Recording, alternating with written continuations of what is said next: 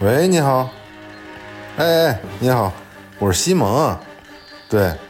啊是这样，现在公司啊经营出现点问题，我这也是到处寻找周转。这不是你看我这手里这些都是贵重财产，情况确实危急。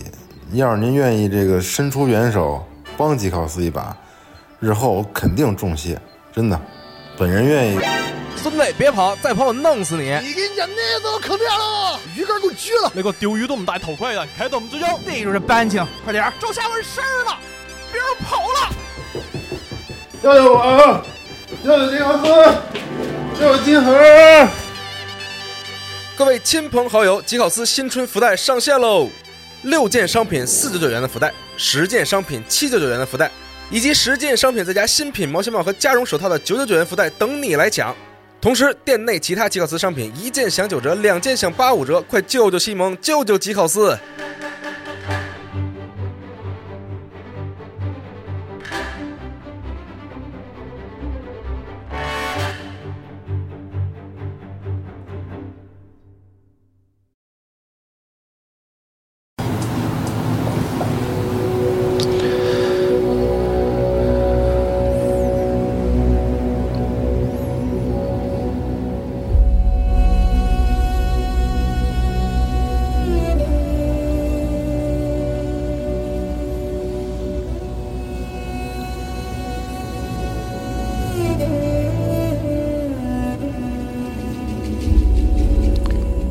！Although newcomer who seeks Rome in Rome, and finds in Rome no thing thou canst call Roman, arches worn old and palaces made common, Rome's name alone with these walls keeps home. Behold how pride and ruin can befall one who hath set the whole world needs her laws, all conquering, now conquered, because she is time's prey, and time conquers all. Rome that art Rome's once so last monument, Rome that alone hast conquered Rome the town, Tiber alone, transient and seaward bent. Remains of Rome, O world, though unconstant mine, that which stands firm in the time better stand and that which fleet as does outrun swift time.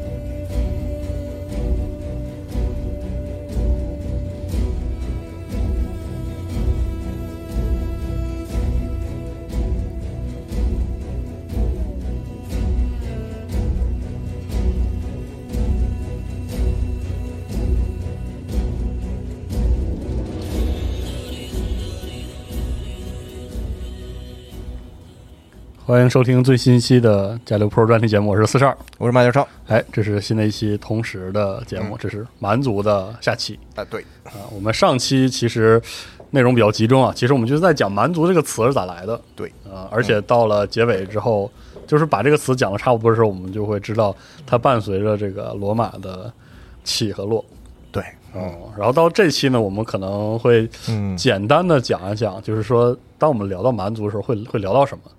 嗯，那些比较典型的蛮族，我们给大家可能是要泛泛的讲一讲。是这期会不会特别特别多的细节？嗯，大家可以把这期理解为一个概述啊，因为蛮族是个太大的概念。是我准备准备着就发现，其实就到后面。就是你涉及到蛮族特别详细的历史的时候，你要因为讲到不同的部族啊，他们中间的杰出的领袖啊，他们和罗马以及希腊世界的关联呢，互动啊什么这种，对，就是你会发现中间有非常多非常好的故事在里边，嗯，有有非常多历史细节在里边，但是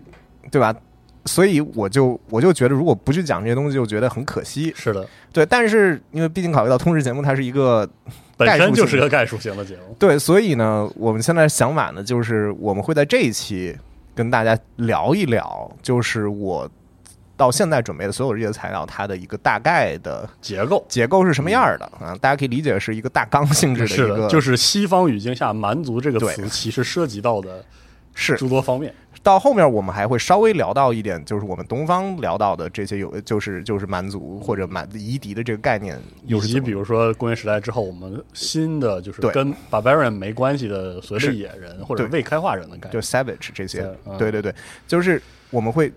大概聊一下这样的结构，但是大家也不用担心，因为我们后面呢就是把这些展开好好说。我们会展开好好说的，然后我们之后会有就是相关的专题在这个嗯播单里边儿，然后大家可以到时候再去收听啊，我一定会讲的很细，所以大家完全不用担心。我们很期待啊！就先开始现在的这样的一个概述的节目，哎我们先听一个大概，大概知道有哪些就行。嗯那么我还是回到这个 barbarian 这个嗯这个概念来。嗯我们这期其实我们就要涉及到很具体的，嗯，当时怎么说跟罗马有互动的罗马人眼中的野蛮人了。对嗯这些不同的部族、他们的领袖以及他们跟罗马人之间的战与和啊是，先说哪个呢？啊，我们先说肯定是要先说高卢人了，哎，对高卢人了啊，我们现在啊看球的同学会知道世界杯时候高卢雄鸡。高卢雄鸡啊，对，或者高卢病鸡都可以，嗯就是 好，那为什么叫高卢雄鸡呢？就我们知道高卢指的是法国嘛，嗯，那法国为什么叫高卢呢？这个其实和罗马人就有很大的关系了，嗯因为这个高卢人其实是罗马人对于一个生活在主要生活在现在法国地区以及现在意大利北部的嗯这么一群，其实我们从现在的分类来说是凯尔特人的一个一个一个一个一个范畴。哦对所以就是说高卢和凯尔特这两个概念其实是高卢概念小，凯尔特概念大。对，高卢是被哦包含于凯尔特，凯尔特包含高卢这样的一个概念。那么就是说，我们现在哈，就是语言学中间，我们知道，就是从印度往西一路一直到西班牙，都叫印欧语系。对，然后呢，这个印欧语系其实是一个十九世纪语言学的一个很重要的一个概念，呃，甚至可能比十九世纪更早，因为那个时候。随着英国在印度展开殖民活动，而印度南亚次大陆上面有非常纷繁的这种语言，是的，然后呢，这个这些学者他们也开始研究，比如说梵语，嗯，对啊、就是研究这些各种印地语这这些土生的语言，然后他们就发现，哎，从语言学结构上来说，他们好像很一致啊。居然跟远在西班牙的都有这样的一种连结，嗯。所以他们就提出这种叫印原始印欧语的概念，嗯。就是他们觉得就是这个是一个连接到巴比坦那个传说嘛，就是啊。原本大家都生活在一块儿，撮人，然后对，散散落在这个嗯。各地，对，然后所以就有了原始印欧语的概念，而原始印欧语我们。现在推测他们可能他们的这个也就有原始印欧人，就操着哦。原始印欧语的人，啊、他们可能起始于就可能起始于在现在的这个呃近东到这个可能是呃一直到呃乌拉尔山脉这这这一哦块地区，然后他们可能慢慢的朝东朝西开始扩散开，扩散开来，嗯所以呢，这几个直接的呃原始印欧语，它的底下就有很多的子孙嘛。嗯，对，对，那么几个子孙中间三个最大宗呢，就是凯尔特语族、哦日耳曼语族和意大利语族。，OK，这三个很大的语族，那意大利语族我们知道，就拉丁语就是意大利语族，那剩下就是我们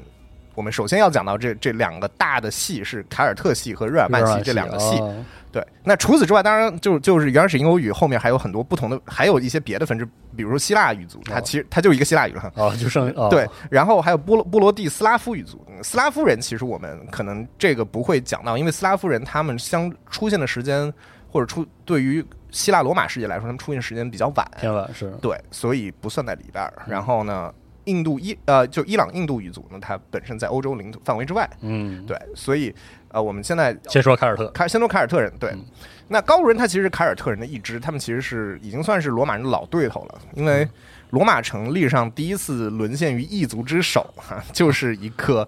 公元前三八七年嗯，左右啊，叫布伦努斯的一个高卢人的领袖对他带带领高卢人入侵了这个共和国时期的罗马。哦，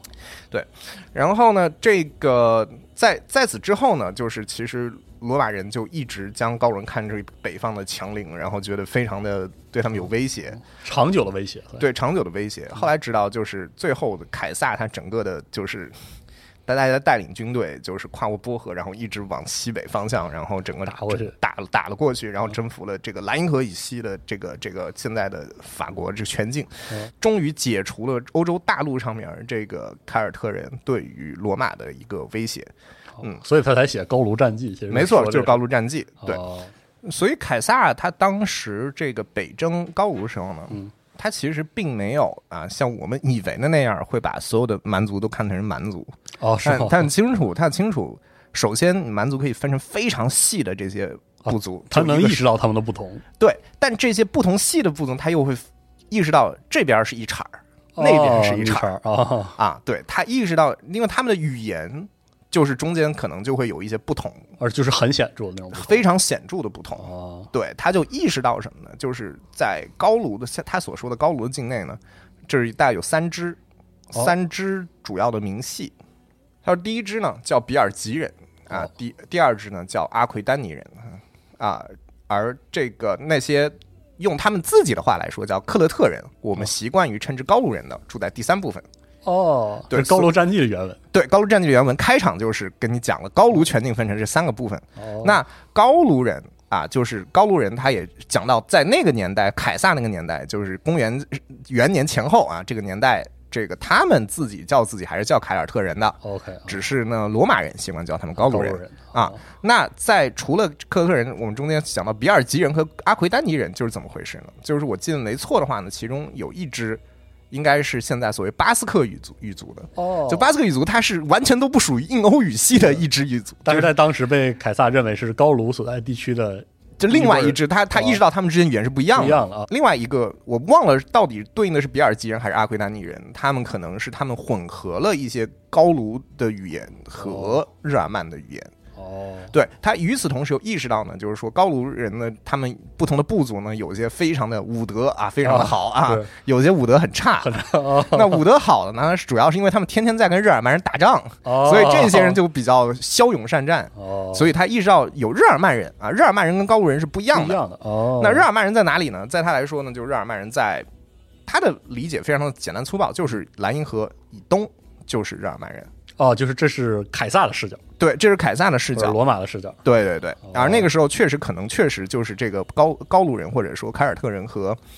日耳曼人的这个势力范范范围在中中欧和西欧，它就是以莱茵河为界的，很有可能哦确实是这个样子。哦嗯，这个部分其实我们高卢人就没法详细的讲，其实包括凯尔特人的势力范围其实很广，对。包括这个不列颠岛，对包括所以凯尔特人其实是分成分成两个系的，一种一一支是海岛系一支是大陆系的啊，就在不列颠尼亚，对没错那边没错哦对对对对对对。对这么来的，对那 OK，那我们说完这个这个部分呢，就是说我们这个我们就不展开讲了。嗯。然后，但主要最主要我们需要讲的是日耳曼人啊，嗯。日耳曼人这个这个其实，在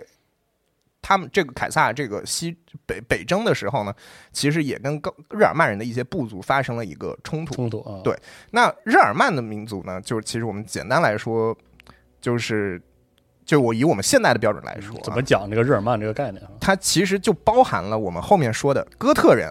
皮格德呃格皮德人、旺达尔人、阿拉曼尼人、法兰克人、萨克逊人、昂格鲁人、朱特人。这些人就是所很多的这些你能叫得上名字的，特别是在罗西罗马就罗马帝国晚期活跃的这些民族，几乎就可以说九成左右都是都是日耳曼人，哦。就是高卢已经高卢人没什么事儿了，就他们已经已经屈服于罗马人的统治了，明白啊？对，开始说一种奇怪的一种拉丁语了，拉丁语啊，对，就是现在法语的前身啊。对，呃，那日耳曼尼亚，我们是要说到日耳曼人，就是我们会讲到日耳曼尼亚，，OK，它跟这个地理概念是有关系的。那日耳曼尼亚，我们现在在说日耳曼尼亚的时候，首先它是一个模糊的地理概念，嗯，它就是 Germania Magna，这个就是一个纯地理概念。哦，它指的是什么呢？是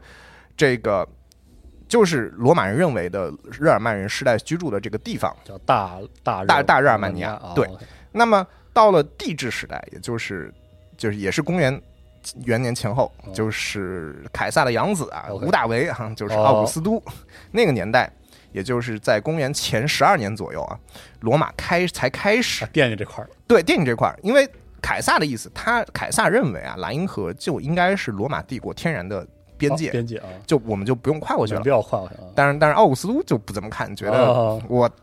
大罗马天下无敌，这 这是再往北打一打嘛？普天之下莫非王土啊！啊这个，所以他就带着就就派了大军去这个跨过了莱，跨过莱茵河，开始图谋日耳曼尼亚，然后在公元六年打了十八年，一路打到了易北河啊，然后建立了这个日耳曼尼亚行省啊。我们英文直接单说 Ge- Germania 的时候，我们或者或者是 Germania 的时候，它其实讲的是就是专指这个行省。哦，如果我们要指那个一个更模糊的地区的话，要要加一个就是大就是大日耳曼尼亚。哦，对对对，，进军日耳曼尼亚的战役指挥官呢是提贝里乌斯啊，他其实是后面的一位任皇帝。哦。在这个时候，他是一个将军啊，然后他一共有十三支罗马军团进入了日耳曼尼亚，总数十万人上下。哦，对，但是呢，在公元六年啊，当时巴尔干半岛发生了一场叛乱哦。啊，那提贝里乌斯呢就必须带兵去平叛啊，所以抽带走了兵力，对一半以上的兵力都被带走了。哦对，最后呢就剩下这个三个军团交给了瓦鲁斯，哦 OK，说你把剩下的这个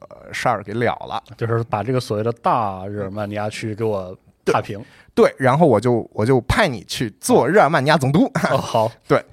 啊，瓦老师说，我我也不是谦虚啊，这个 我带着三支军团，怎么可能搞不定呢？呃对，但结果还真的没有搞搞定哦，结果就就结果在这个条顿堡森林战役中间哦，大败哦，三哦，支条顿堡森林战役是这个时候，对。就哦就是三支军团全部覆灭，然后瓦鲁斯自己就是命丧当场啊。是这个，所以这个导致了罗马帝国发现搞不定。搞不定啊，那只能采取战略收缩，大批罗马军队开始从日耳曼尼亚的这个行省撤往西撤。他们就开始沿着莱茵河到多瑙河沿线建立了一系列的这个边墙防御工事，这个就是罗马帝国仅次于就有名程度仅次于哈德良长城、安东尼长城的这个所谓的罗呃日耳曼尼亚长城。哦，就 Limes Germanicus。对，那这个在日耳曼城墙以外，这个罗马它没能有效管理的地方，嗯，但是传统上面他们还是会认为这应该是我们啊，的地方，，对就是所谓的之前说我们要征服的大罗马日耳曼尼亚的那块地，而不仅是日耳曼尼亚，甚至哦可能是后面的我们会讲到卡勒多尼亚这些，就是苏格兰这个地方，都要包含。对他们就会被罗马时代的学者呢被称为叫巴 barbaricum。OK，就是你可以理解为荒蛮或者蛮哦荒之地哦，对，那么但我们今天的历史学家、考古学家用这个词儿呢，主要是指代的是日耳曼城墙以东、以北所有在不在罗马帝国控制下的欧洲。哦它变成是一个历史研究概念，它就是指罗马没有控制的对欧洲地区。对，没错。哦，嗯 OK，那所以我们就讲完了。首先，这是一个大概非常笼统两大，最重要的蛮族了。对，没错。哦，那我们就讲到了这个三世纪危机这个事情。哎，对我们，因为我们上上一期节目我们有聊到罗马的这公民的制度的变化，嗯最后导致了这个把把蛮族自己的这个稀释掉了。对把蛮族的军队开始呃融入罗马中间，罗马的军队中间。那那我们要首先我们大概了解一下这个。但这真的是蛮族经，我狂讲罗马可还行，这个经我讲但是得要了解一下罗马怎么没的嘛。对对，没错，就罗马它进入帝制时代之后，它的皇权更迭是呃非常正常的事情，嗯而且频繁非常频繁啊。一般来说，确实是世袭制的嗯，但是篡权这种事情呢是家常便饭，而且它那个，所以呢，这个罗马跟中国很像，它它有就有非常它是有王朝概念王朝的这个概念的。OK，那么，但是呢，它那个王朝这个更换是比中国可能要勤的多了，那可能几十年就一个王朝就结束了。哦，对那么三世纪危机，这个顾名思义啊，就是指三世纪一系列罗马帝国它潜藏的问题开始集中爆发在啊，这个军事、经济，然后政治这方面。对，没错。然后它动荡了近半个世纪之久。哦那呃但是注意啊，就是三世纪危机不是指我整个三世纪都在动荡，而是它是时不时的就动荡了一下。它主要是三十，就它那五十年的动乱发生在这个世纪而已。OK，啊，对，是这样的一个关系。嗯那这场危机之前的一个皇帝呢，叫这个塞普蒂米乌斯塞塞维鲁。啊塞维鲁，啊嗯，他就是塞塞维鲁王朝的这个开创者他崛起于这个前任皇帝的佩蒂纳克斯就被罗马的御林军杀杀了之后，哦你看多乱，这 就很正常啊，这个很正常啊很正常。他这个，但是这这个人他一生中间军功赫赫，他哦一直夺取了东方的这个奥斯若恩，击败了这个帕提亚帝国，就是我们中国史书中间的安息啊，就就是波斯啊，很大。对，劫掠了其首都泰西风，啊在欧洲拓展了阿拉比行省，在亚阿非利加和这个毛里塔尼亚一直往南进攻，就推推进了这个帝国南边的版图。哦之后又返回折折向往北，带着军队到达布里迪尼亚，在这个加强了哈德良长城的防御。哇塞，对，你知道其实哈德良长城以北还有一段叫安东尼长城，哦，这这个安东尼长城，它其实是一度被弃守啊，你知道吗？哦就是就是到现在，他就回来说我们罗马人回来了，哦，要把这个推过去。推过去，甚至我们要推到这个城墙更往北。哦，那二零九年开始率领五万大军开始征服这个卡勒多尼亚，就是、哦就是我们英文中间 Caledonia，就是有的时候会被被称指代现在的苏格兰，苏格兰哦，但是还是有一点不一样。我们一般认为现在苏格兰可能是哈德良长城以北，但是卡勒多尼亚指的是安东尼安东尼长城以北。哦，对，所以卡勒多尼亚其实它的地理范围要比这个苏格兰小一点。所以他能看到他是一个这个御林军，就是叛，就是谋刺杀皇帝之后上上位的一个军事强人，对，对。所以他才能压得住这个 军事军事势力。没有错。哦。然后这个卡勒多尼亚，这个反正就是我以前在伦敦住的那个路就叫开勒多尼亚，是因为以前在这个大英帝国时期啊，这个那个那条路上有一个就是苏格兰退伍军队的一个军人的一个哦疗养院啊，哦，所以就这么叫。叫叫这条路就叫卡勒哦。卡勒多尼亚路，对对对，嗯。但他当时率领军队其实没多久啊，就是就是一年后，他就这个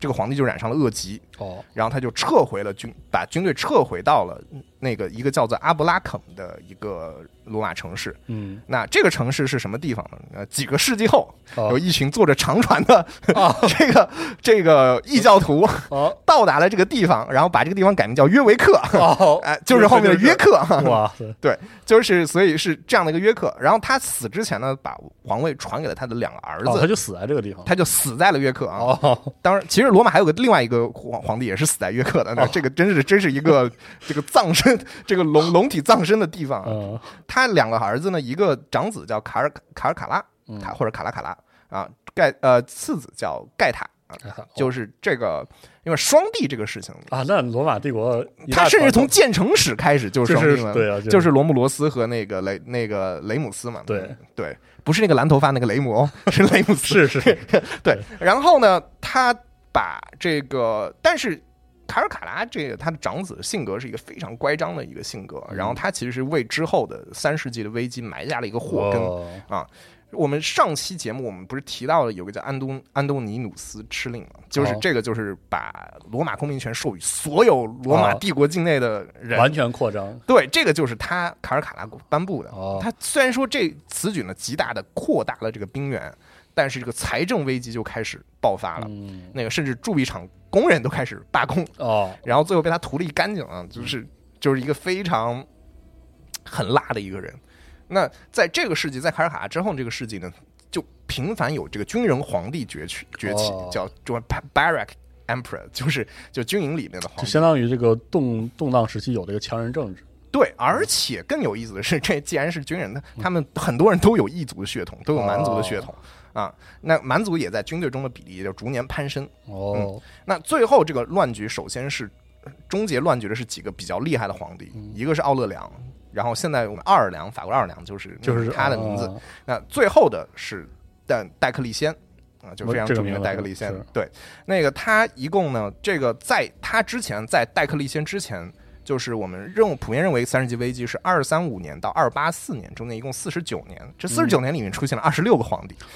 就平均只能在位两三年就好家伙。这样，所以这是一个灯似的就 对哦。对，但是戴克利先他就比较厉害了啊，他在他治下，罗马非常平稳的度过了大概二十多年，嗯。啊，他大力推举了一系列的改革，嗯就比如说呢，将此前保留的这个种种的共和国头衔以及职位啊，把它精简或者废除掉了。哦。就比如说我们一直说啊，罗马帝制时代的时候，罗马帝国它其实是一个，就这我们是在补完之前的帝国那一 那一刻，啊是。就是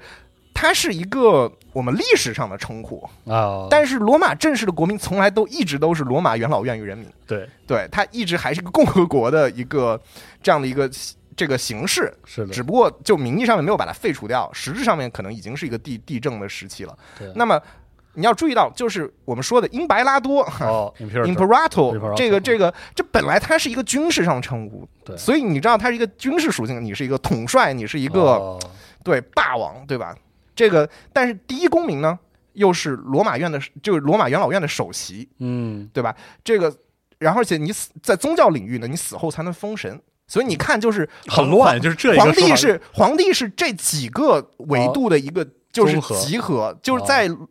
相对元老院而言，他是第一首席嘛，啊对是对，他是 pre 呃，他是呃 prin cape cape，他是 prin cape，对吧？在这个在英白拉多是一个军事上的 OK 对这个这个指挥官。那么你你在生前呢，你还不能够有有宗教上的那个地位，你要死后哦，你才具有宗教上的神性。啊还挺混乱的其实对，所以你没有一个头衔可以同时涵盖这所有的东西，明白吗？？所以戴克林首先他开始生前就开始去神化自己，然后他又开始采用一个完全不同英白拉多呀、嗯第一公民的说法，叫做 dominus，OK，就是主子。主宰啊，就是那个后面的 domination 什么都是这个。对对对对，就是就是我就是你的主子。最早他这个词儿其实是一个很泛泛的说法，就是你如果有奴隶，哦你对于这个奴隶你就是 Dominus，dominus。哦，OK，对，那他其实这个东西、这个说法、这个头衔，不是之前没有人叫过，嗯，但只是历史上面来说，大家对于这个说法的这个态度就比较的模糊。模糊，或或者比较的暧昧。这个他反正因为他自己用了这 Dominus 这个叫法，所以我们后面在英英英文的学术圈里面会把这段时期的这个帝国的体制，就晚期罗马帝国体制叫做主宰制，啊，就是因为戴克里斯 Dominate 啊哦，以区别于之前的元首制，就就 Principate，就是、就是就是这个 Principate 就是我们 Prince，就是就是第一哦公民，就是别这个叫 Dominate，对。那么中间我们就是还是在这边引用一下这个罗马帝国衰亡史啊，哦这个爱德华吉本他是这么说的。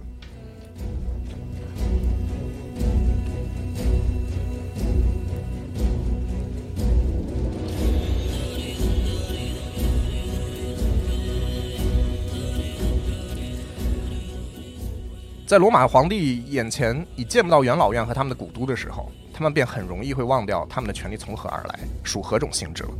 这是执政官、前执政、监察官和保民官等等的行政职务构成了皇帝的权力，而人民也只是通过这些官员才能看到他们的共和国的出生。现在这些低下的头衔全被扔在一边了。如果他们还用皇帝或最高统帅，也就是英白拉多这一称号，来表明他们的崇高地位，这个词已被赋予了新的、更为庄严的含义。它已不再仅是指罗马将呃罗马军队的将军，而成为罗马世界的主宰了。一开始带有军事性质的皇帝这一个名称，后来和一个较卑下的称谓联系在了一起了。多米努斯或主子这个称呼，最原始的含义并非表示统治他的臣民的一国之君，或者统治军队的总司令员的身份，而只是表示对自己家养奴隶握有绝对权力的主人。正是从这个令人可厌的角度来看待这个词，才使得最早的几位凯撒厌恶地把他们给抛弃掉了。后来，他们的厌恶心理从无形中越来越减弱，这个名称就变得不那么刺耳了。直到最后，我的主子和皇帝的称谓不仅常见于谄媚的言辞中，渐渐更进入了正式的法令和公共纪念碑的铭文之中。这类高大的称呼，已足以勾起和满足最极端的虚荣心了。而如果戴克利先的一些继承人现在仍然拒绝皇帝的称号，那似乎倒可能是因为他们不好意思，而并非出真的出于谦恭。不论在任何使用拉丁语的地区（括号他在整个帝国各地一直是官方语言），只为他们所专用的皇帝的称谓，永远比成百的野蛮人酋长也这么叫的国王要更显得更为尊贵的多。再或者这一称谓，往最好里说，也不过来源于主子的，或者来源于塔克文。哦，塔克文是一个公元前六世纪一个呃传说的中间半传说性质的一个罗马国。王，嗯，哦，对。所以就是主子的这个说法就开始，延续下去，对，这说明了就是罗马皇帝的这个集权嗯，就比之前更加的强大对，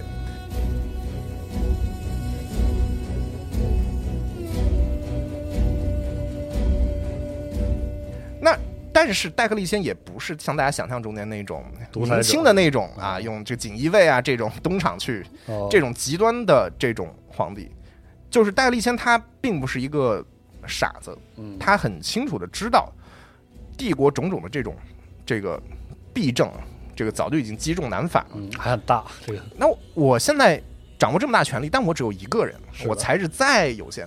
你就就有的时候你要防止兵变，你必须带亲自带兵到前线去征战。是的，但你前任征战之后，罗马城就空虚了，是的，那你的政敌就有可能这个搞事儿。是的，对你，就是就很多时候很多国王就是这么没的。啊是啊，对。那要不然你不在带兵的时候，你的军队在前线的时候，你在城城里面，然后就羽林军又把你给干掉了，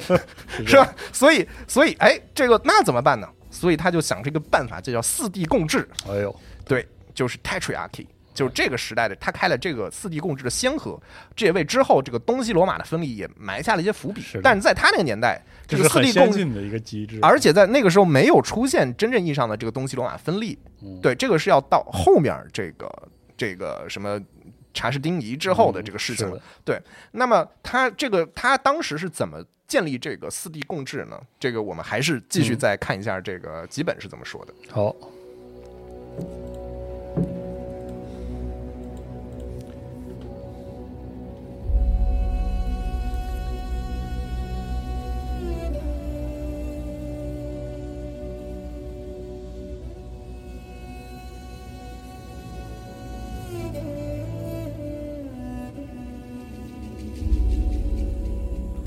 以马尔库斯为榜样，他让马克西米安作为他的共治者，并首先给他加上了凯撒的头衔，继而又加封他为奥古斯都。嗯，戴克利先在国家处于危机中的时候，让一个朋友和曾和他一起共过世的军人来共同担负治国的重任，却是同时为东部和西部增强了防御力量。马克西米安出生于农民家庭，而且和奥勒奥勒良一样，出生在西米乌姆地区。他大字不识，什么法律规章一概不看一概不看在眼里，一股乡土气息和笨拙笨拙笨拙的举止，在他荣登最高职位时，人随时透露出他低下的出身。打仗是他唯一熟悉的行当，在长期担任军职的生活中，他曾在帝国的他在帝国的各条战线上大显身手，而且虽然他的军事才能多表现在服从命令而非自行指挥，虽然他也始他也许始终未曾达到一个卓越将军的造诣。靠着他的勇敢、坚毅和经验，他却能够负责完成最艰巨的军事行动。出于骄傲或者迷信的目的呢，这两位皇帝，一位自称为约夫乌斯，另外一位自称为这个赫尔库勒乌斯，也就是这个就是这个海格力斯嘛。哦，是那明智的戴克利先发现四周全，呃，全受到野蛮人无攻击的帝国，需要在各方面安置重兵和一个皇帝。出于这一考虑，他决定再次分割他手中难以驾驭的权力，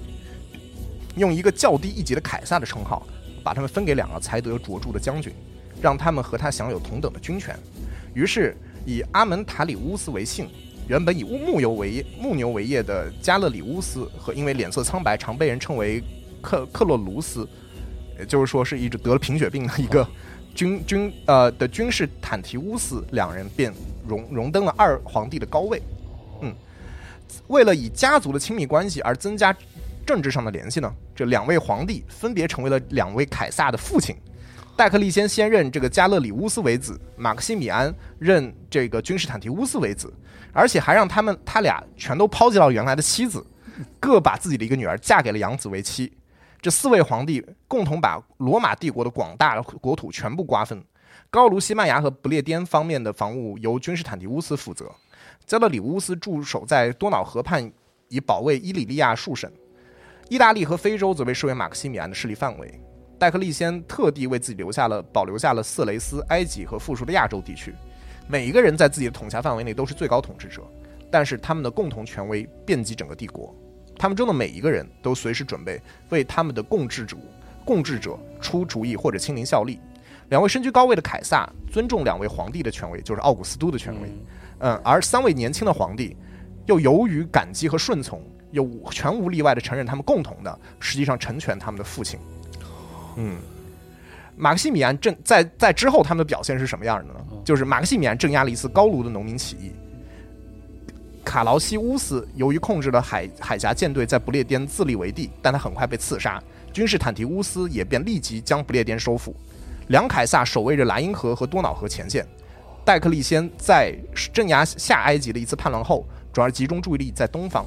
他在亚美尼亚安置了一位友好皇帝提里达特斯，把底格里斯河以西的地方地区全让给波斯，从而赢得了历时四十年之久的和平。哦，对，所以就靠你可以说靠着这个，其实很精明的政治运作和这个人情对的条件，然后他靠着自己自己个人能力，这个分分了自己的权利。对这个是其实对一个统治者来说非常难做到的事儿，分出去的时候还很稳当。对，就所以这个他真的做到力挽狂澜。所以你说到这里，你会真的，我看到这个我就想到了这个巫师，就是《西利门》里面宁芙加德帝国，是对，就是他的那种统治的方法和手腕，以及他们那种皇位的更迭，就包括我们现在知道那个那个。这个我们现在这个白色火焰，这个他他之前他的皇位就是被篡夺了，然后他之后又回去这个拿回了他的皇位，然后在他之后的两个皇帝似乎又跟他没有什么血血缘的关系。嗯，对啊，其实后面一任是有的，但是第三任好像是并没有什么什么关系啊。对对对，所以所以就是你可以感到，就是尼夫加的帝国上面其实身上其实有非常多罗马痕迹，但是我们这我们其实要讲蛮族，我们不讲罗马，不讲罗马，对对对，所以我们赶紧把这个话题再拉回来。拉回来哈。对那么在这一部分我们讲完了，就是三世纪危机总算啊，靠着这个戴利克先以及另外三位皇帝的努力之下，就是把罗马稳住稳住了。嗯对，但是呢，这个这种中兴的之势，这不可不可长久啊。是的，对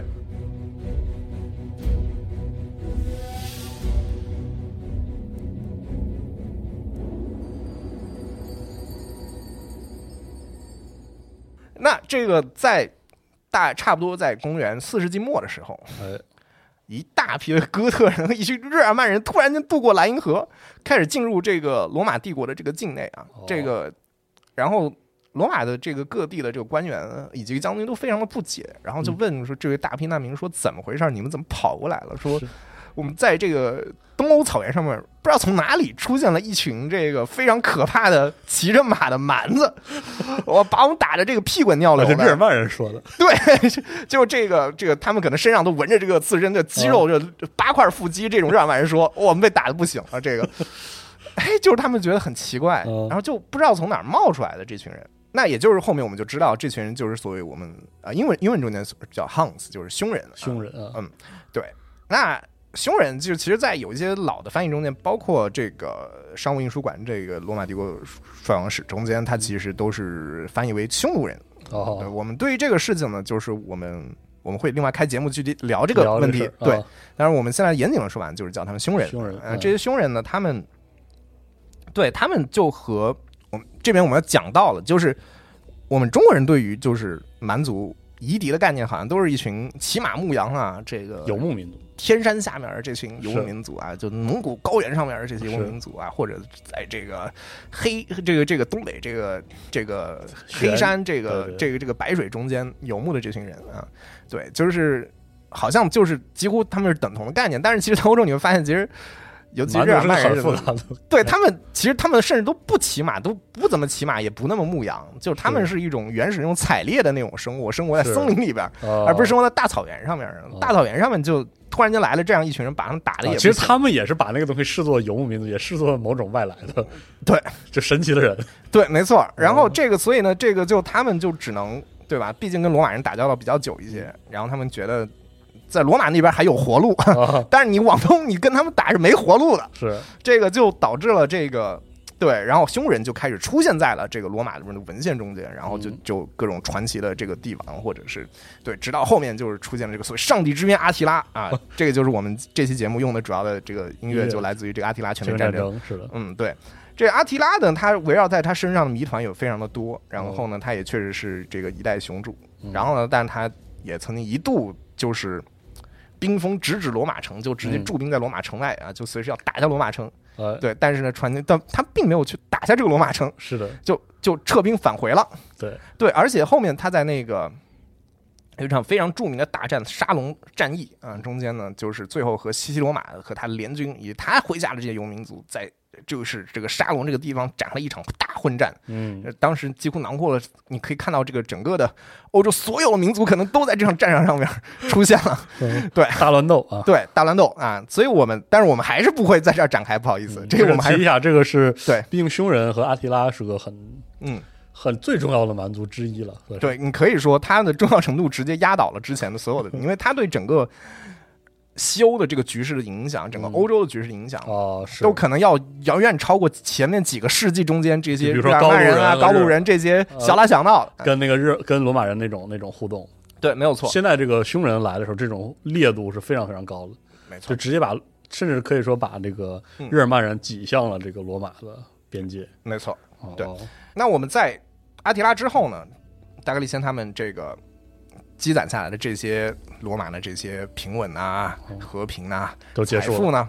就突然又再次因为一个外来的力量而开始动荡摇摇欲坠。哦，那所以我们最终到这个时代，终于，你可以说阿提拉出现，最后导致了这个间接的导致了这个西罗马帝国的覆亡，嗯，然后后面就出现了一大批的这个蛮族王国，哦，出现在这个西罗马帝国的故土上面。嗯，那我们历史上学上经常有所谓的这个蛮族入侵啊、哦 b a r b a r i a n invasion 啊，这个时期啊。当然，现在因为这是一个并不是一个政治很正确的词儿，所以我们嗯现在一般来说用一个更中立的说法，就是呃大移民或者大迁民族大迁徙时期。OK，就是 migration period。我们一般认为呢，这个时期它起始于公元三七五年啊，结束于五六八年。那这段时期标志性的就是啊、就是就是大规模的这个所谓的蛮族开始移民进入罗马的领土，大体哦方向就是从东北往西南走 OK，啊。那起始年份呢，其起始年份都有，就是这个就是。和结束年份都有讲究啊。OK 这个开始的这年份三七五年其实是匈人开始出现罗马人视野中间的这个年份，哦，那五六八年是这个伦巴底人这这个征服意大利的这个年份，OK 对，就是这个这个有一个 B 站视频，就是我之前跟四十二说过，还挺欠的，是一个美国的一个拉丁语老师，然后现在在现代的罗马用拉丁语就跟现代的意大利人说话，然后那意大利人就用意大利语回答说怎么回事儿，就听不懂嗯听不懂啊，对，然后当时视频上面就有很多的这个这个弹幕嘲历史讽。梗嘛，这说说说，伦巴底蛮子懂什么拉丁文呢？就 就是现在罗马人已经全都是啊，对全全了这个伦巴底人，这个我们会附一个这个链接在这个时间轴上面啊，嗯对，大家可以有兴趣可以看一下。但是我们反正宽松点算呢，这个时期我们可以基本上算三百年到八百年之嗯。间这段时期，就是是一个欧洲这个移民，你可以说民族大洗牌的一个。你可以理解为其实是被更外来的这个匈人推挤着，然后，哦也不能完全这么说，因为他们的这个互动不是说一波匈人过来，然后一波就就过去哦，他们是一个三百到八百年、五百年的时间，这其实是一个非常长期的过程。嗯缓慢的推进，对，所以就是说，我们之前一直有个说法，说啊，因为中国修建了一个长城，然后最后导致了这个匈奴人只能往西走啊，把哦北匈奴打打到往西走了，然后最后导致罗马帝国的覆灭。就这种逻辑是一个很简化、太过于简化逻辑。实际上时间跨度非常非常长，而且你要考虑到游牧民族或者是非游牧民族，它的那种迁徙性，它嗯，它不是说一拨人几几就非要把你把那边推过去了。对，然后几这十几年时间就完成了这样一次迁徙，哦这个跟他可能是好多好多代人哈，就是没错没错缓慢的，对，还是那句话，这跟后面成吉思汗这个事情是截然不截然不的。同的，对对对对对哦，在那个时候的，无论是交通能力，还是这个信息传递的能力，还有是包括那个呃军队以及行政能力的指挥能力，它不可能达到你后面十十对吧？十二十三世纪这种嗯。蒙古人的这种级别。对，是。的所以所以 OK，那我们接下来就是在这段时期，这个所谓的大移民的这个时期呢，嗯。哥特人其实是在这段时期，最活跃的你可以说是主角，几乎是。哦，那早在这个阿提拉的冰封抵达罗马城下这个四十年前，西哥特人国王阿拉里克一世啊，这个他就已在四幺零年四一零年就攻陷了罗马城。哦这还是我们之前讲到的前三百多年高卢人攻占罗马城，这八百年来，这可能罗马城头一次沦陷于异族人之手。哦，对那么，只是呢，这个永恒之城被攻克之后一年呢，很吊诡的就是这个阿里克一世就病亡了。哦，好好对然后呢，有一个说法就是说，这就是你攻克罗马的代价啊。哦，对那我们刚刚又说了，提过啊，这个阿提拉在这个四十多年后，嗯，再次带着蛮族的军队，在罗马城前，罗马城前这个驻兵。然后呢，这个当时呢，一堆罗马人啊，包括那个当时的这个罗马主教这个利奥一世啊，就好说歹说说，你看阿拉里克之前来了，他就一年后死了。哎啊，对，啊，就这种说法。然后反正出于很多原因呢，这个阿提拉最后没有攻城，哦，就撤走了。OK，对但是阿提拉刚撤走，然后阿提拉刚撤走一年也死了，也是死于非命，血管破裂导致窒息啊，这个嗯，就很奇怪。很奇怪啊，对是，但是呢，阿提拉死了之后呢，又过了两年，四五五年嗯，之前被西哥特人一路赶到北非，然后并且打下了迦太基的这个这群旺达尔人啊，哦，他们在国王盖萨里克的带领下呢。很有可能就沿着当年汉尼拔 北上的这个航道，带着蛮族军队哦又洗劫了一遍罗马。对这个以至于今年今年我们英语中间有个词儿叫 vandal 呃 vandalism，哦，就是范达尔主义，就是就是你大肆破坏啊。啊，这公认这叫哦是这么来的 vandalism，对嗯，那四七五年，四七五年这个西罗马帝国，它当时呢，就是基本上已只能控制意大利这个区域了。哦它当时呢有一个蛮族的将军啊，我们并不知道他的族源是什么，但是我们推断可能是个日耳曼系的一个蛮族，他叫奥多亚塞。嗯。嗯，全呃罗马名叫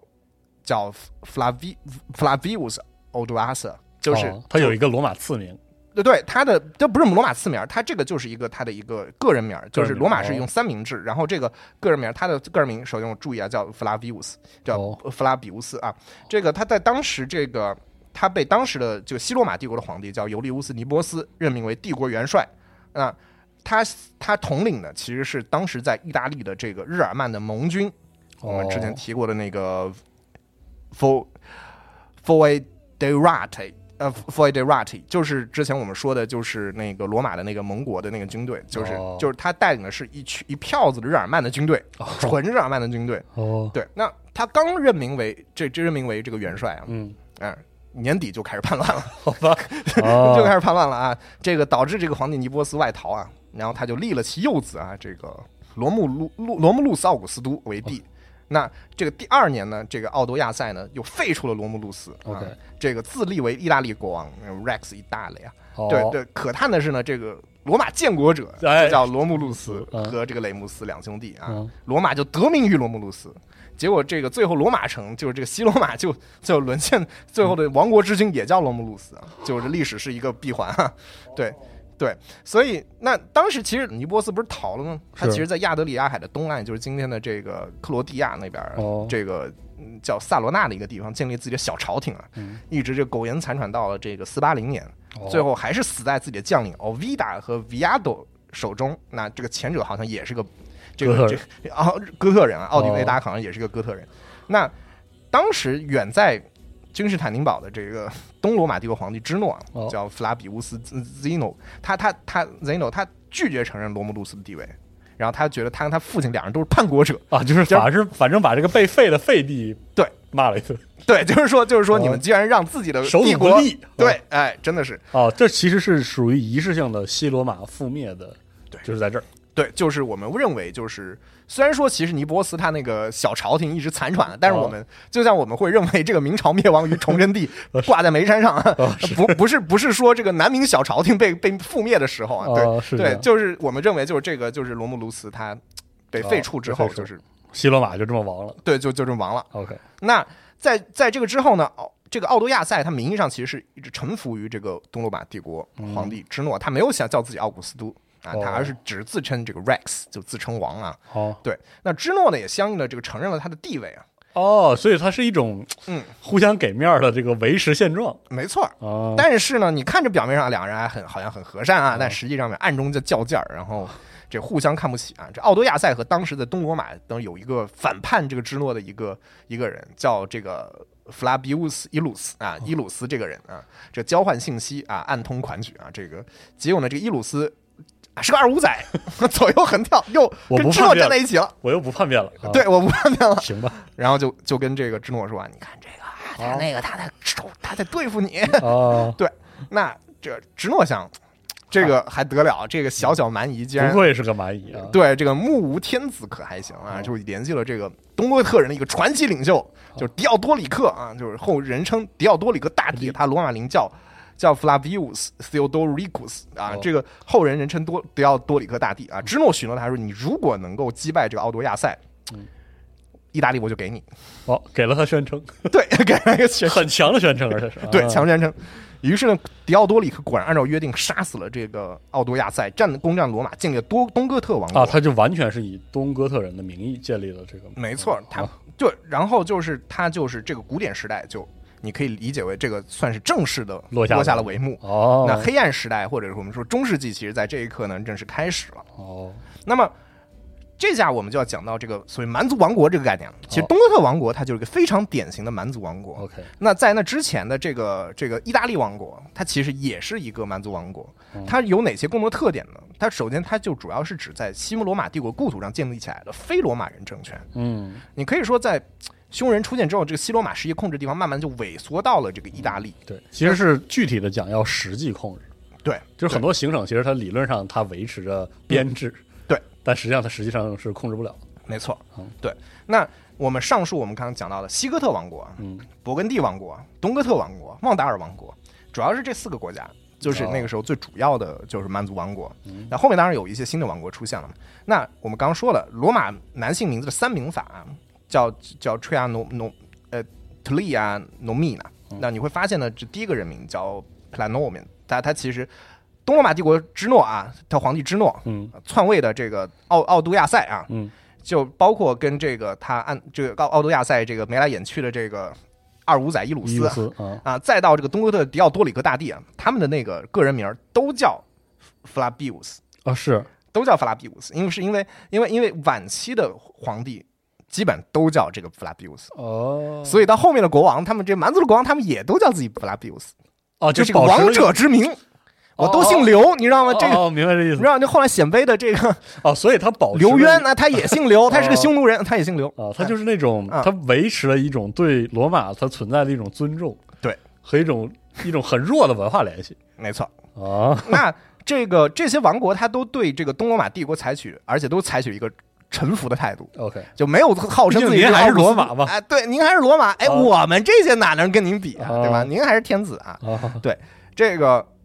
其次呢，他们都保留了很多罗马帝国的这个行政体系，嗯，但是你要考虑到，因为这些在战争之后，他们的人口肯定是凋敝的，然后生产能力其实都萎缩了，都萎缩，而且他们控制的疆域其实也是很有限的。是这就导致了你用罗马帝国统治是多大一个疆土，他的那个政府的层级，没必要。他的那种官僚的体系是多么庞杂，你就这么点儿人，你嗯一个城市一万人，你你五千多个全都是官员，可还行？是对，就是说，所以他们就后来就出于这种实际上的原因呢，他就慢慢开始简化了。那哦这种行政体系的这种管理体系的简化呢，又进一步使得生让它的生产力萎缩。让生产力萎缩，哦让整个生就是生活水平下降。OK，出现倒退，所以这就为什么很多时候我们会说啊，这个时代是一个黑暗的时代。哦，所以黑暗时代这个说法其实是相对古典时代的罗马的黑暗。对，哦，没，错。那这个所谓王蛮族王国的时代呢，它又结束于这个法兰克人之王，哎这个查理大帝啊，就或者查理曼啊。查理曼，他在八百年呢，被教宗利奥三世加冕为罗马人的皇帝。嗯，从此呢，这个好，我们也是，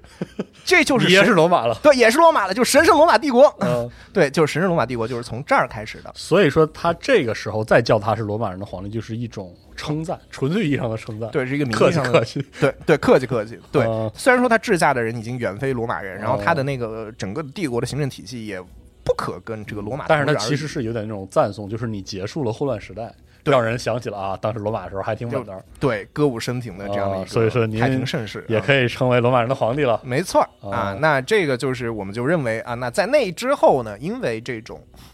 呃罗马教廷和这些所谓蛮族政权的这种媾和，嗯，这个以及再加上当时罗马教廷和这个在刚君士坦丁堡的这个东正教的这群人之间发生了这种分立，立，嗯，所以他会觉得，他就开始慢慢的去不去强调这些王国是蛮蛮族，对哦，所以对蛮族这个概念是因为少了对比物，就逐渐的被淡化。对，我们就讲到了，就是我们接下来一部分就是蛮族真的消失了吗？或者蛮族哦是怎么消失的呢？对，你可以理解为，首先在罗马帝国扩张的时候，他将无数的土地和人民纳入他的治下，嗯在这段时间中间的这些蛮族，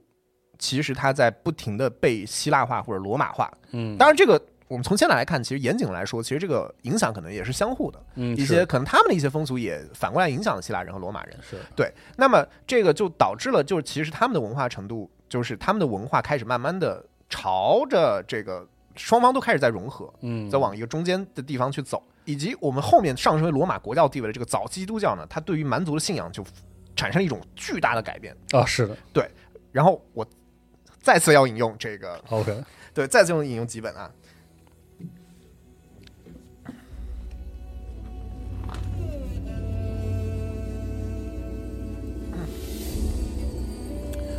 全世界最强大、开明的民族罗马人，自己也抛弃了他们祖先的迷信。而如果他们的帝国的废墟似乎在指控新信仰的无能，那这耻辱也已被胜利的哥特人的皈依完全洗去了。征服西部诸省的英勇、幸运的野蛮人先后都接受，并跟着做出了那同样带有启示性的榜样、启迪性的榜样。在查理大帝时代之前，欧洲的基督教民族可以自诩占有全部的温带地区，全部能生产粮食、酒和油的肥沃土地。而偶像崇拜的野蛮人和他们无能为力的偶像，只不过，呃，不过只能被限制在地球的边角上，西部、北部的一些黑暗、严寒的地区而已。为野蛮人打开天堂之门的基督，基督教使他们的道德和政治情况产生了一个极为重要的变化。他们同时还开始使用文字，这对于一个把自己的教义写在圣书中的宗教来说是极极关重要的。当他们研究那神圣的真理的时候，他们的头脑由于了解到了遥远的历史、自然、艺术和社会，便会在不知不觉不觉中逐渐充实起来，必会大大有助于改进，使他们改变宗教的呃呃翻译为民族语言的圣书译本，也必会在他们和他们的教士在一起时，引起他们希望阅读原作、了解教堂神圣的礼拜仪式，并从他们的父辈的作品中研究神学传统的连续性的好奇心。这类精神食粮全保存在了希腊拉丁文中，他们更隐藏着古代学识无法估价的丰碑。信信奉基督教的野蛮人可以读到维吉尔、西塞罗和李维的不朽的作品，在奥古斯都统治时期和克洛维和查理查理大帝的时代之间，一直在进行了无声的交谈。人类的好胜之心，由于能记起一个更完美的状态，而是得到鼓舞，在暗中被维持在不灭的科学之火烘暖，并启迪了趋于成熟的西方世界。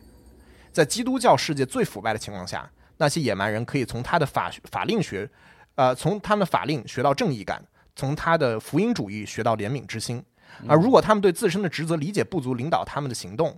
或调整他们的热情，他们有时会受到良心的限制，而且常会常常受到悔恨的惩罚。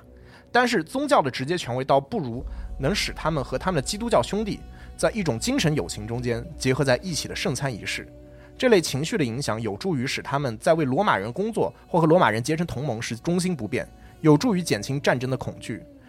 遏制胜利时的傲慢，以及在帝国衰亡的时候对罗马这个名称以及它的一切制度永远保持尊敬。在异教盛行时期，高卢和日耳曼的祭司统治着人民，控制着行政官员的司法权。狂热的新入教者把对等的或者更多的忠诚转献给了基督教的教皇。主教们的神圣品德是靠他们在城市的财富支撑着的。他们在由士兵和自由人组成的立法议会议上占有光荣的席位，通过和平的劝导以缓解野蛮人的凶恶性情，既符合他们的利益，也是他们的职责。拉丁教士团的不停的通信活动，罗马和耶路撒冷络绎不绝的朝圣者及教皇的日益增长的权威，加强了基督教共和国的团结，并逐渐产生出了许相同的习俗和共同的司法制度，进而形成了有别于其他人类的独立的甚至敌对的现代的欧洲民族。哦，所以这个地方其实是一个每次聊到这个罗马罗马历史的时候，其实不容忽视一点，就是基督教成为国教。对，因为这个基督教这个信仰，它实其实在那个时代，它就是一种相当具有号召力的意识意识形态。嗯，然后它其实也影响了这个蛮族的罗马化的这个过程。对，或者说是一种蛮族的一种，也不能说文明化，它就是一种一种一种改变。对，嗯，就是他们使得。他们产生了一种跨部族的共识，基于基于宗教的，而且这种共识跟这个罗马的繁荣，嗯，是息息相关的，是一种往日图景的一种尊敬。哦，对，所以他们都得叫什么？他们都得叫这个名儿嘛？他们都叫叫弗拉比乌斯嘛？哦，是这样的。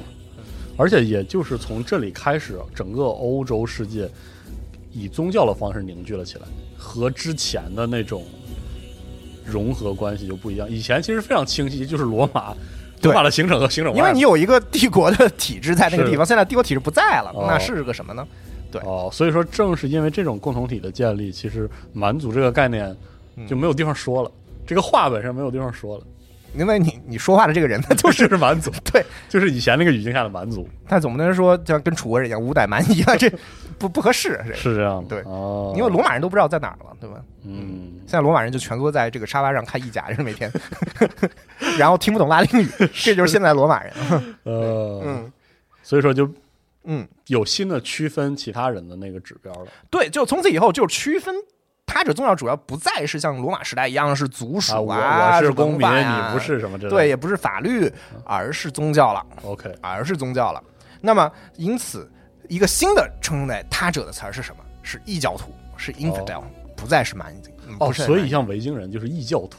对他们不会，或者说说是 pagans，说是拜偶像的人，OK，他不会说他们是 barbarian，，barbarian。哦，对，因为昂鲁萨克人他们自己是谁呢？他们也不是罗马人，哦，对吧？就是你有什么资格说对吧？五十步笑百步呢？对吧？哦就是虽然这个相对而言生产力强盛了的地区和弱一点地区这种对比依然存在，嗯，但是他们不再用 barbarian 这个词，嗯，没错。因为就没有这个，因为这个 barbarian 这个词背后其实是一个很长的历史，嗯，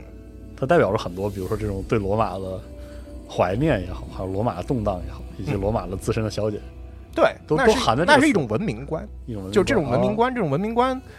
就是在就是非常不幸的，随着西罗马帝国的衰亡，就是这个文明观它没有办法持续下去了，没有一个文明或不文明这种区分。哦也就是说，东罗马帝国人也许还会用用，没错，对，哦但是对于西罗马嗯地区的嗯这些王国来说，他们就不会用这个词。没错。嗯哦，基本上我们这个历史上的这个东西就捋了一遍。大概的讲完了。对，然后就我们接下来之后，我们可以稍微聊聊这个这个游戏中间，还是稍微聊一下这个。聊一下。啊。对，那跟这个东西有关，那我们肯定就拿不出《王国风云》或者是《维多利亚》之类的。是的，王国风云正好就是在这之后的事儿对，是在这之后的啊。事儿。所以其实嗯这个古罗马，或者说在那个时候已经做古的西罗马的这个领地，其实就是中世纪时期法理的一个很重要的来源，是吗？就是他们描述法理的时候，嗯，跟这个罗马时期的领土是有一定关系的。对，有，有而且他们至少是跟罗马留下了一个巨大的遗产，就是罗马教廷。啊，有这样的关系关系。对嗯嗯，OK，那我们就是接讲到这个游戏的话，我们就讲到呢，这个是那肯定就只能讲英白拉多罗马了。哎，虽然说这个这里那个对做的相当有点差一点儿，这个其中一个对以罗马为主题的，嗯对，但是我看了一下它这个蛮族的这个机制的设置啊，就挺有意思的。这个游戏里面你不能扮演蛮族的，哦，就你基本上只能扮演希腊人或者罗马人啊哎。对，哎，这个史观非常有问题啊，就为什么不能扮演蛮族呢？啊，嗯这个 OK，那在这个游戏机制里边呢，它的人口呢其实是会划划分成不同的阶级，一共五个不同的阶级啊，这个分别是这个贵族、公民、自由民、部落民或者奴隶，OK，一共五个阶层。然后这个部落民其实就是一种对蛮族的大归纳没错、啊 t r i b e s m a n 他们就是对，就是蛮族。那这个，所以部落民这些蛮族啊，这些部落民，他们和自由民差不多啊，他们主要提供人口和税收，嗯。但不能提供研究点数和贸易通道。，OK，对，那所以是非常底层的，他就理解，他就是表达他是生活在罗马领土内的外外族人。没错啊。那他幸福程度的基准值相对比较高哈，哦。自由自在啊，这个这个这个对吧？不需要上学，不需要高考啊，这个就非常高兴。啊。对，那这个就自由民他的那个幸福的基准值百分之零，那部落民是百分之十六。天生乐呵是吧？啊，对，没错，非常好啊。那这个，但是它是所有五个阶级中的唯一一个会因为文明等级哦 （civilization level） 而享受惩罚的。啊，就是因为它进入到了高等高文明等级地区，他就会对，我不能随地吐痰了，就是我不能这样了。好吧？对，所以那就不高兴了嘛。那那你要增加他们幸福值呢，就可以通过在你的这个城市的这个周边啊，建设一个部族居住地，，OK，让他们住在那里头啊，那你就住在城外，你就哦就是游戏用一种机制来表现这个混居。对没错，就是或者你在城里面有一块区就给你，嗯，对。那么叫这个部叫做这个部族的行政单位，啊就是他们有这些一个 tribes，一个的部族，对对，就是这些这些部族的这个行政单位非常多。那么如果说在这个行政单位里边，就是这个不是就是罗马罗马人和希腊人控制嗯以外的这些欧洲的这些地区，那么这在这个地方，他们的一半的人口结构都是部落民。OK，对然后留给这个奴隶的人口的份额会非常有限。我们再会在之后节目里有讲到这个蛮族他们保保留奴隶这个事儿呢，就是他们没有那个罗马人、希腊人那么哦，那么看重这个事情。对，然后呢，贸易贸易和税收也一样。对，就是说他们的这个贸易税收其实能给的也很有限，嗯，就因为他们甚至都没有什么纳税的这种习惯。是那所以在文明世界的所谓的文明世界的城市里面啊，他们的比重不会那么高，但是呢，他们还是占据一定比例的。所以呢，如果你这个这个在一个部族制的国家里面，这个部落民的人力值它就会一直涨。如果你控制那个地方，它的这个它的那个人人力值就是它涨得很快。涨得很快，但是呢，它税收增长就很有限，OK，因为他们不不爱交税。不纳税啊。对对对，这个自由民的这个移民的速度啊是加一，，OK，那部落民的移民速度是加二。啊，就流动性高。流动性非常的高啊、对，那所以呢，在文明，所以因此，如果在文明世界的城邦里面，你如果控制雅典啊，那个城里边，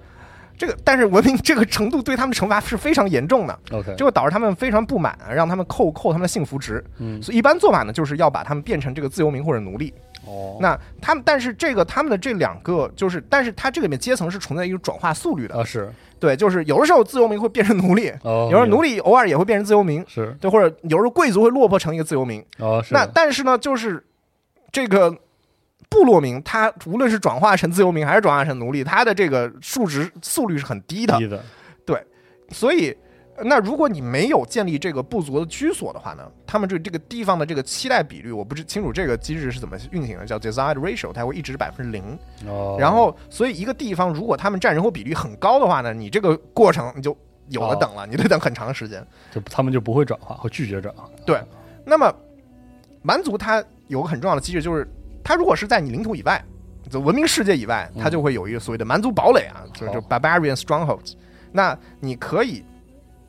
打开那个大地图，上面有一个蛮族势力值，就是显示 barbarian power 的这样的一个地图。你看到那个红色和棕色的区域，哎，哎，恭喜，那就是蛮族的领地，蛮族控制的领地。对对对，那是蛮荒之地了。这个每个蛮族堡垒它有一个蛮族势力值，这个数数值呢，它会直接降低你这个行省的这个文明水平，哦并且还会增加就是那个蛮蛮族起的概率，而且这个概率是每个月结算的啊，哦，就是每每个月都有百分之对，就是每每个月如果百分之五十的话，你每个月都有一般的几率它会出一堆人。好，嗯对那目前我们还不能扮演他们，但是我们可以通过这个临近省份的这个行省的这个政策呢，然后让他们缓慢的进行文明化。啊 OK，而且呢，每个月呢，就是你会，你有可能可以增加这个蛮族堡垒，它也是每个月结算一次，你有可能增加它的这个文明等级，OK，然后，同时降低蛮族势力值的这个上升幅度。哦，对，它是会慢慢上升的，但你可能你通过减，它可能每以前每个月上升百分之一，它现在每个月只上升百分之零点五。嗯，那直到你它的那个增长率呢降到了负数啊，就现在变成每个月降低百分之一，OK，然后然后一直到这个蛮族势力值归零了之后呢，就这个数值就会在这个行省完全消失了。OK，你就算是啊，就和平化了这个地方，就 pacify，你就把这个地方和平化了。对，那但是只要你的蛮族堡垒这个蛮族势力增长率是正数，它就是每个月就会可能爆发起百分之一的可能性也会有爆发也会发。爆发，是，对，那每一单位的蛮族势力值就会增加百分之零点二的概率。嗯，哇，所以一旦爆发起呢，就会形成一个新的所谓的蛮族部落，就 barbarian horde 啊，就哦 for the horde，对吧？是就是为了部落啊。这个接接壤的这个行省呢，它是根据你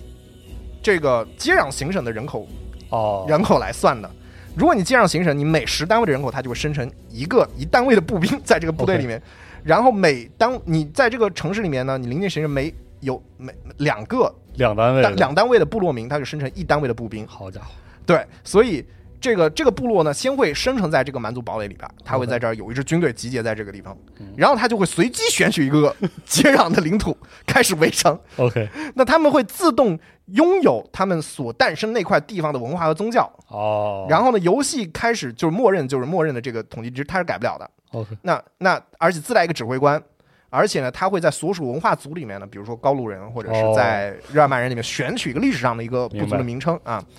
他们会对所有的势力敌对，嗯就向全世界宣战。只要他们没有没在攻打领土呢，他们之前的这个损失的兵力就会慢慢回回来。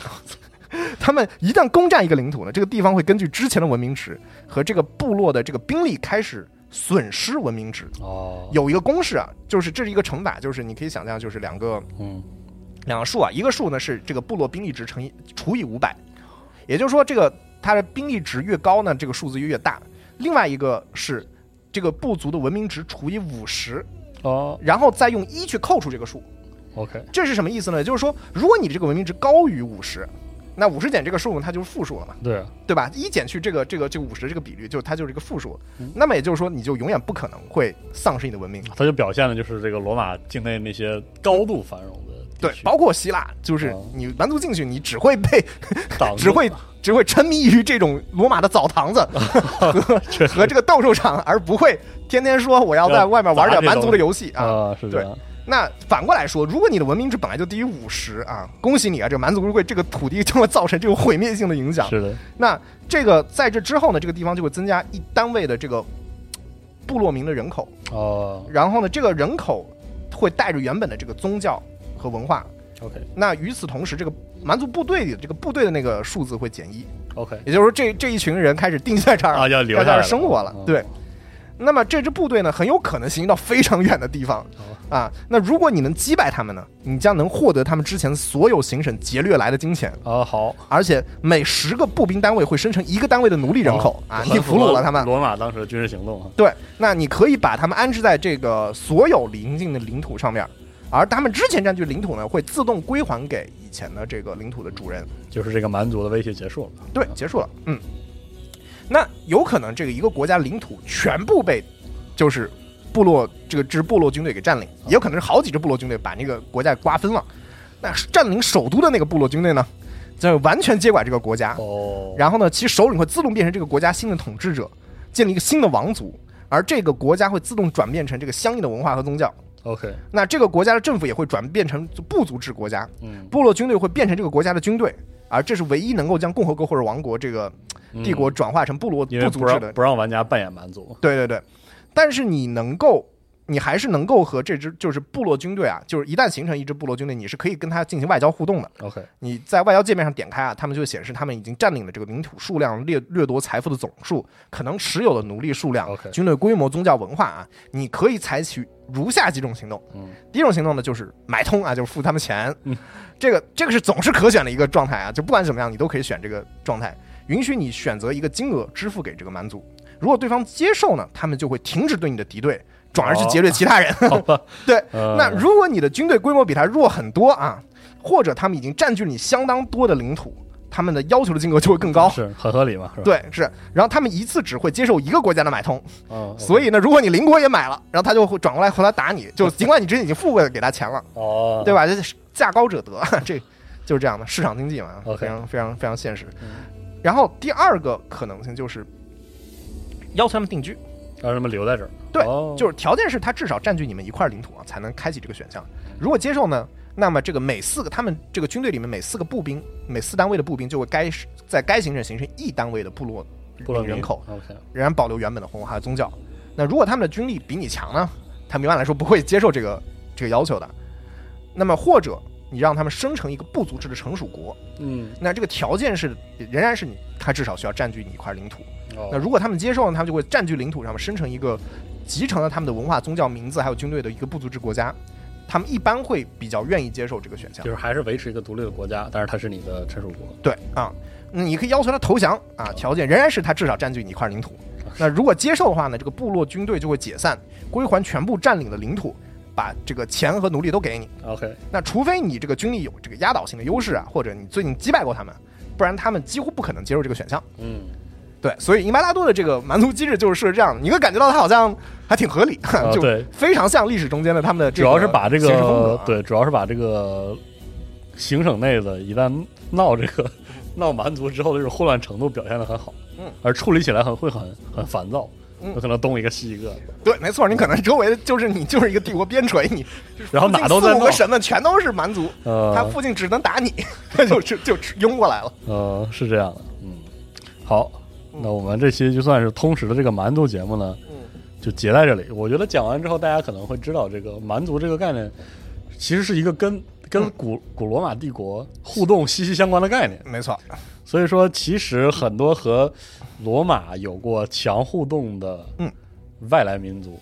都都会算在这里。而且，其实他们有很复杂的故事，像高卢人啊、日耳曼人啊、嗯哥特人，还有匈人什么的。嗯啊，我们之后呢，打算在我们细讲啊，哎细着讲一讲，因为这些蛮族的故事其实很很精彩很，精彩，他们有自己的生活方式，他们文化传统，他们宗教结构啊，这些我都会讲。他们啊还有这个一些这个领袖，特殊领袖。哎，对，这些领袖呢，有些也被废着坐在他们的游戏里边。是的，呃，对，然后就是还有，就包括因为他们的呃，一般来说，尤其是早期的这些